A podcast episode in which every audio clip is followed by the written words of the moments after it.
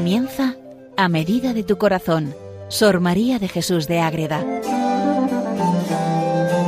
Dirigido por el Padre Rafael Pascual.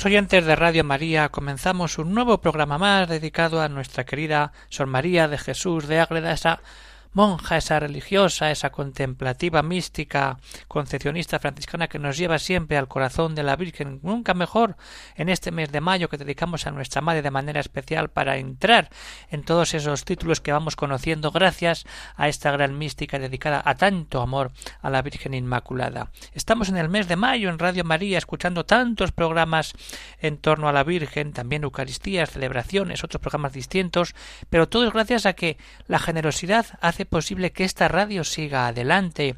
Y lo bonito que es eso, decir, voy a hacer una ayuda. ¿Puedo? Pues bien, por pues la hago, grande, pequeña, lo que sea.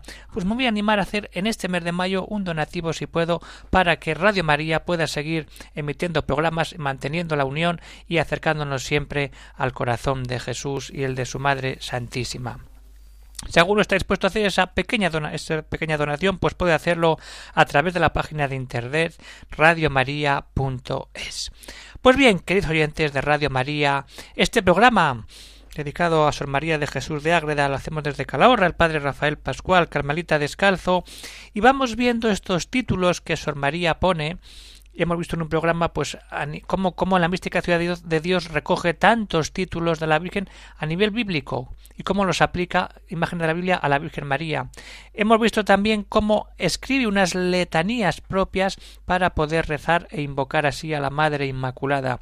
Y vamos a concluir este, este triple programa, por así decirlo, dedicado a los títulos marianos que da Sor María, de una manera especial a los que da en la mística ciudad de Dios, pero ojo, hay muchísimos, pero lo que vamos a hacer es una presentación de lo que supone la, la, historia entera de la mística ciudad de Dios, que es la vida divina de la Virgen María. Entonces esa historia divina de la encarnación, de su concepción inmaculada hasta la coronación de la Virgen, es toda la historia de la Virgen, pero ahí vamos a ver como cinco grandes bloques que nos presentan a nuestra Madre, la Virgen. Dos primeros hasta que ella nace y luego los otros los otros tres en el sentido de cuando ella ya vive con su hijo en este mundo. Entonces, el primer título grande es el signo de la creación. María es signo de la creación. Como signo de la creación, luego va a ser Madre de Dios y por eso es la Inmaculada, ciudad santa y pura. Luego pasaremos ya en la segunda parte del programa a ver ese tabernáculo de Dios que es la Virgen, luego más tarde coajutora del Redentor y al final reina y señora nuestra. Pues este es el programa de hoy dedicado a Sor María de Jesús de Ágreda. Vamos a entrar con ese primer título. Sor María da a la Virgen María. María es el signo de la creación. Y tenemos que irnos al principio de todo, al Génesis, a la creación, porque es meternos en las entrañas de la historia y de la humanidad. Entonces, la Madre Ágreda como muchos autores de su época, consideran la encarnación como un desposorio de Dios con la naturaleza humana. Dios se encarna, pero en naturaleza humana, y haciendo esa realidad tenemos la grandeza de María. Entonces es como ese matrimonio espiritual entre Cristo y la Iglesia, pero en María es llevado de algún modo a la plenitud. No se puede dar esa unión de Cristo con la humanidad si no hay alguien que le dé carne.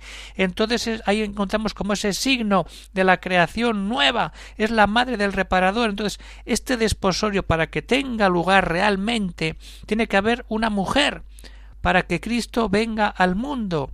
Y entonces ahí encontramos en la mística ciudad de Dios esa preeminencia, ese signo de la creación, la criatura especial, única, la, mayor de todas, es la Virgen. Dios se comunica a la humanidad en Cristo, en su Hijo. Pero es Dios, pero esa comunicación entre Dios y las demás criaturas la ponemos en la Virgen María como ese signo precioso de la creación.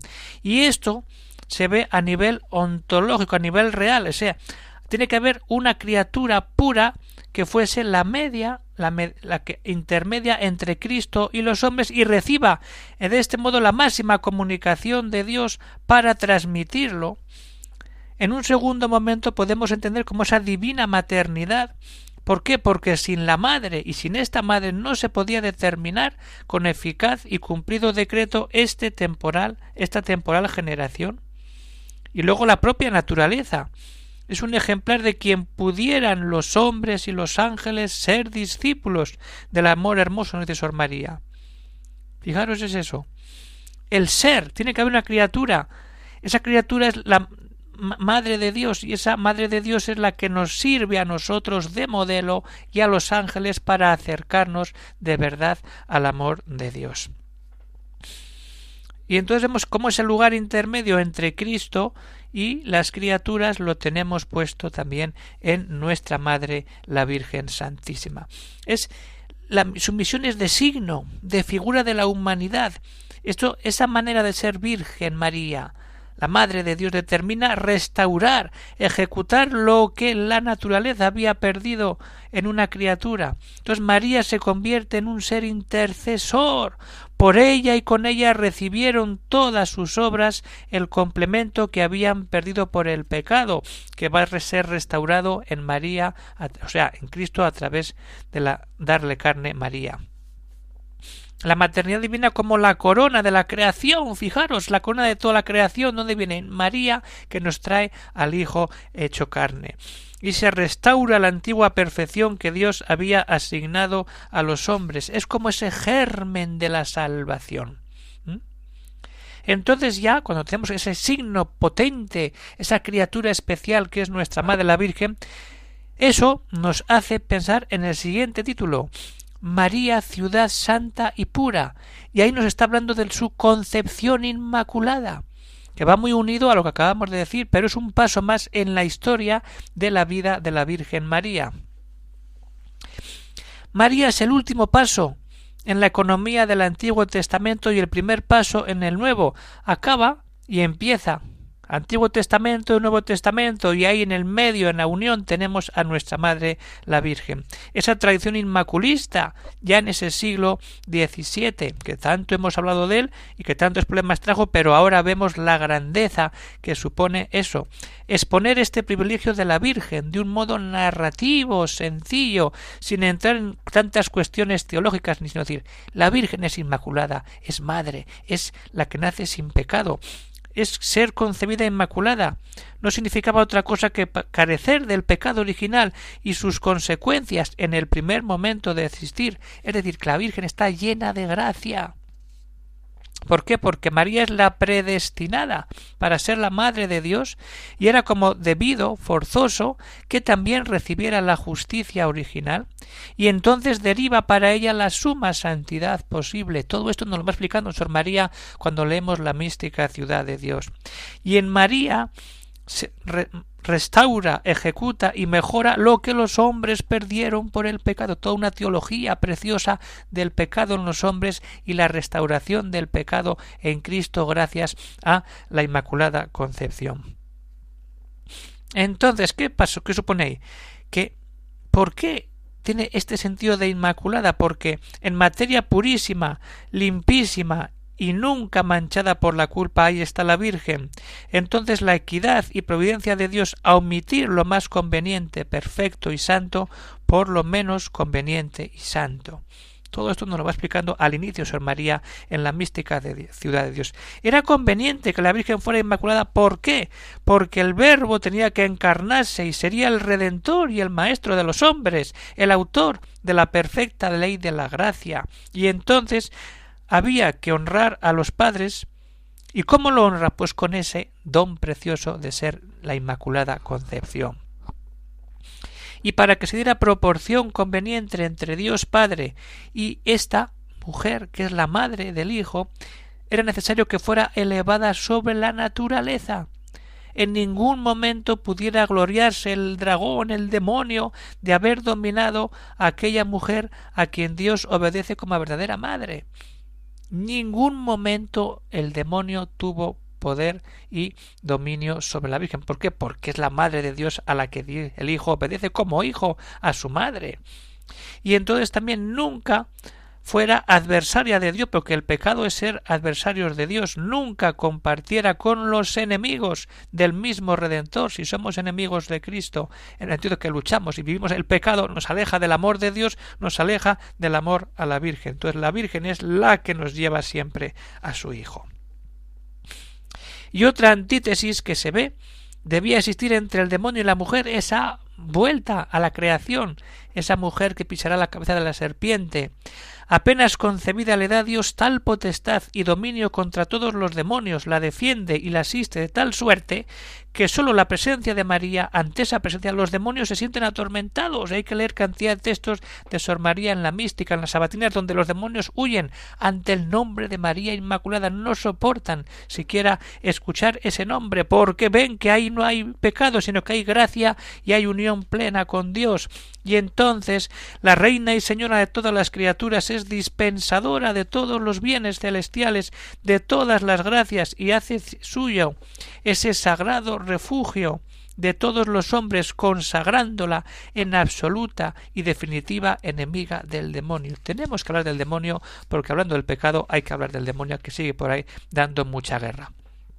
Entonces, creada y formada desde un principio en esa gracia perfectísima, y suprema como la elegida de Dios, la llena del Espíritu Santo. Y entonces nos damos cuenta que su participación en la gracia es por esto mismo superior a todos los ángeles y todos los predestinados, cuanto el oficio de señora y reina es superior a la del siervo, que ella es el principio de todo para darnos el todo. La concepción inmaculada de María no es sino el comienzo de su consagración real a la historia de la salvación, preparándose al fiat que un día tenía que pronunciar para ser la Madre de Dios en este mundo. Pues quedémonos aquí un momento, queridos oyentes de Radio María. Entremos aquí, en esa criatura especial en esa ciudad santa, en esa ciudad pura, en esa concepción inmaculada, para luego entrar ya en otros títulos ya cuando nuestra Madre ya está en este mundo actuando y dando tantas gracias.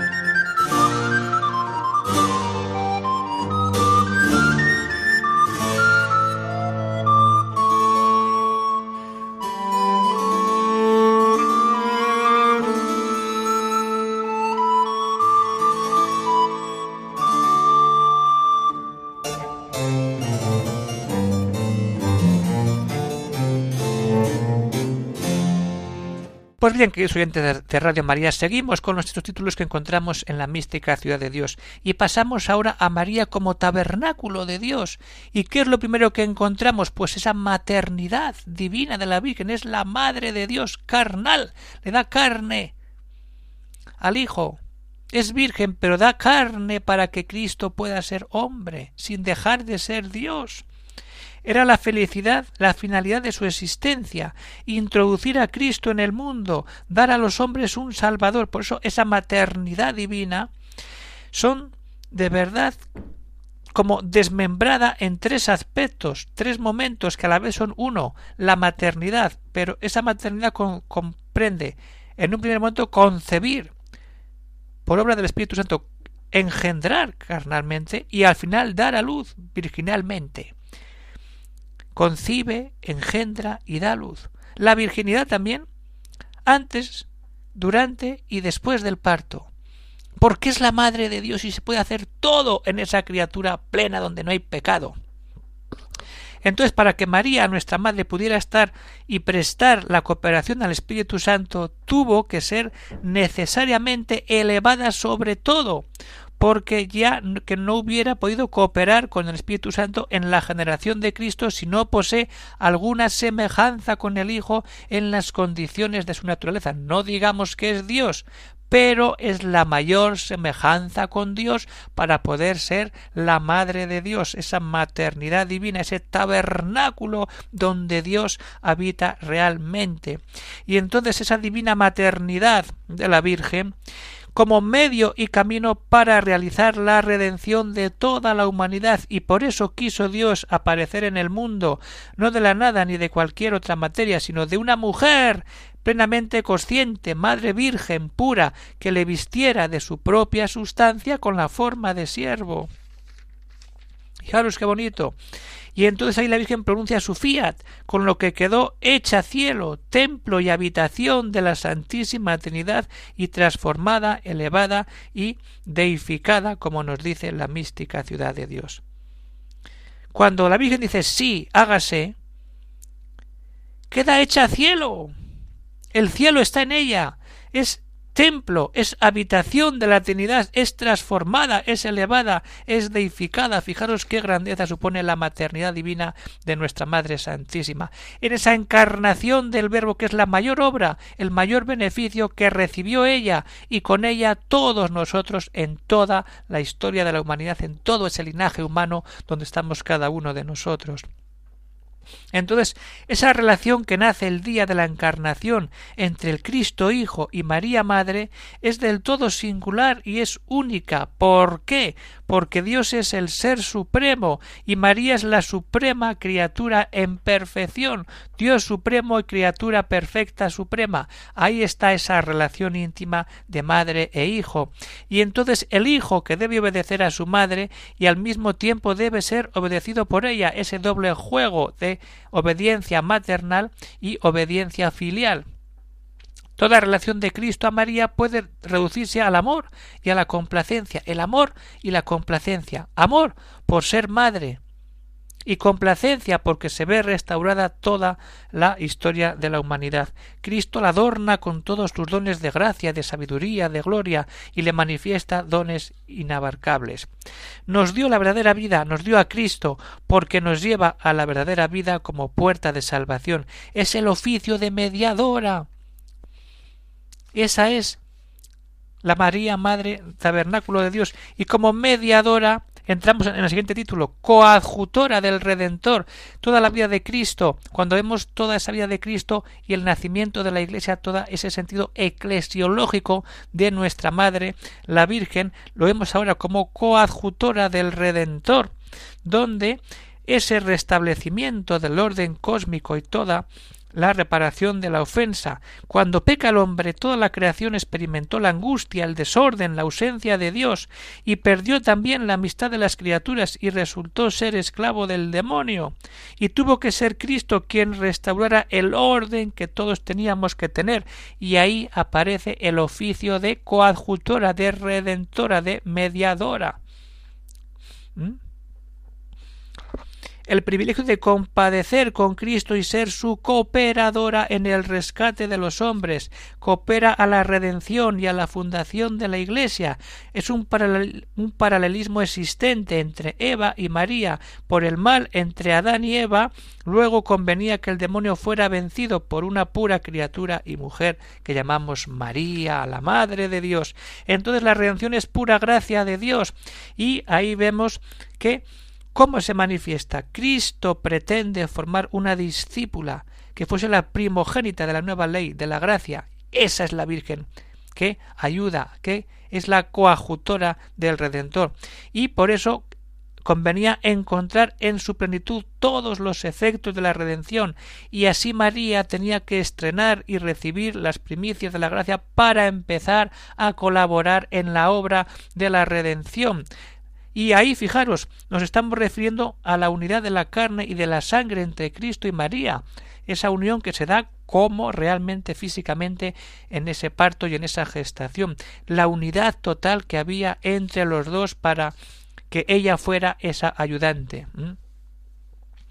Y María le asiste con la predicación de la nueva ley, sufre con él la pasión, es constante en ese dolor físico y moral, lo ve morir, pero una figura plenamente materna, con ese aspecto humano y místico que sabe que al morir el Redentor se da cuenta qué pasa que María se queda sola en el mundo, desempeñando la nueva misión que le era propia en la historia de la salvación, empezar a ser madre de la Iglesia, y en la cima del Calvario, fijaros, en cuyo nombre recibe la redención, la recibe y le son aplicados todos los frutos de la misma, y cuando ya es fundada la Iglesia, la representa bajo la cruz, que la ha cogido toda la Iglesia en la cruz, y el Hijo, pues ella le pasó en la hora de la muerte todo para que ella empiece a ser al pie de la cruz el signo, el vértice de la humanidad redimida, y recibe los méritos de Cristo porque ella pasaron y por ella pasan a la iglesia. Ella transmite todo mientras sigue caminando con los apóstoles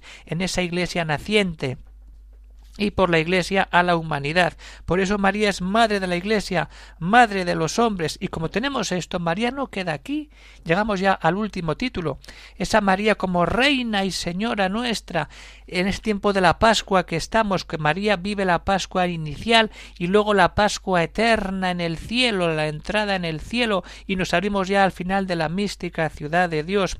La resurrección de Cristo marca el comienzo de una nueva etapa, la definitiva en la existencia de María. María es María es reina y señora nuestra. Último título.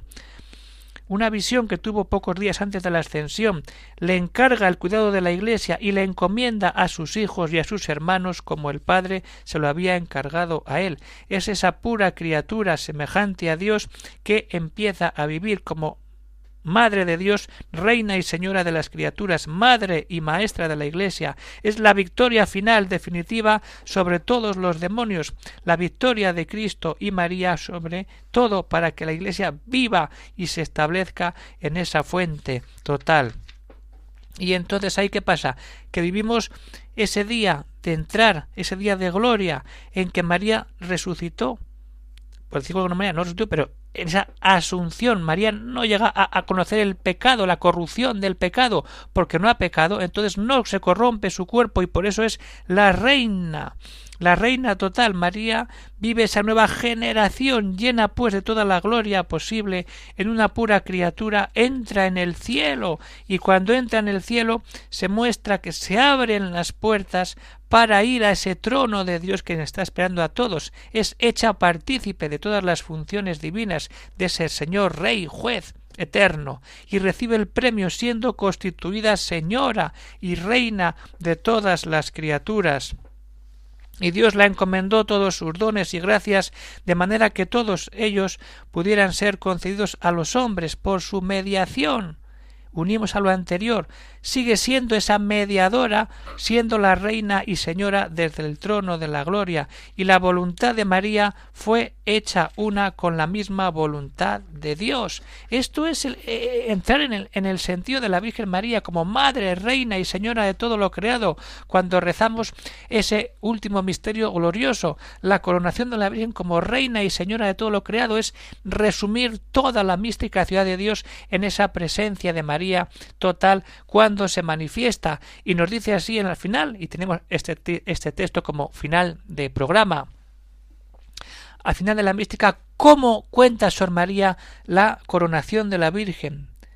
Las tres divinas personas pusieron en la cabeza de María Santísima una cortina de gloria, de tan nuevo resplandor y valor, y al mismo tiempo salió una voz del trono que decía Amiga y escogida entre las criaturas, nuestro reino es tuyo, tú eres reina, señora y superiora, te damos imperio, majestad y señorío, el supremo que se te debe y el dominio participado de nuestra divinidad, mandarás hasta el centro de la tierra, y con el poder que te damos al infierno, y todos sus demonios y moradores todos te temerán, reinarás sobre la tierra, y todos los elementos y sus criaturas, en tus manos y en tu voluntad ponemos las virtudes y efectos de todas las causas.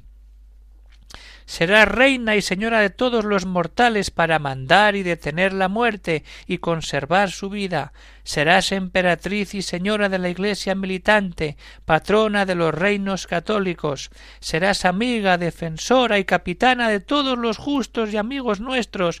Ponemos en tu mano los auxilios y favores de nuestra gracia para que los dispenses, y nada queremos conceder al mundo que no sea por tu mano, y no queremos negarlo si lo concedieres a los hombres. En tus labios está derramada la gracia, y en todas partes te obedecerán los y los hombres, y reinarás con nosotros para siempre. Esto es la coronación de la Virgen, el sentido total y el poder que tiene intercesor nuestra Madre, la Reina del Cielo, que en la mística ciudad de Dios la vemos como ese signo de creación, esa ciudad santa y pura, ese tabernáculo de Dios, la coadjutora del Redentor y la Reina y Señora nuestra del cielo y de la tierra, para que vayamos un día a contemplar tanta gracia. Vamos a seguir caminando siempre, puesto los ojos en María y con María en Cristo, para vivir siempre en Dios y desde Dios.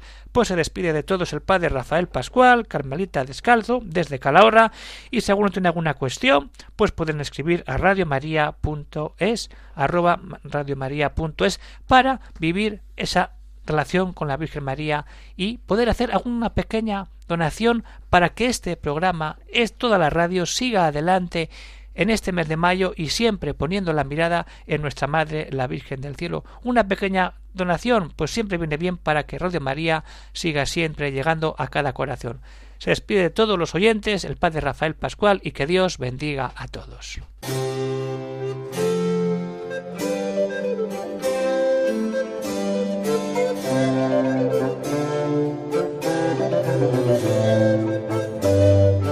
Han escuchado en Radio María a medida de tu corazón, Sor María de Jesús de Ágreda. Por el Padre Rafael Pascual.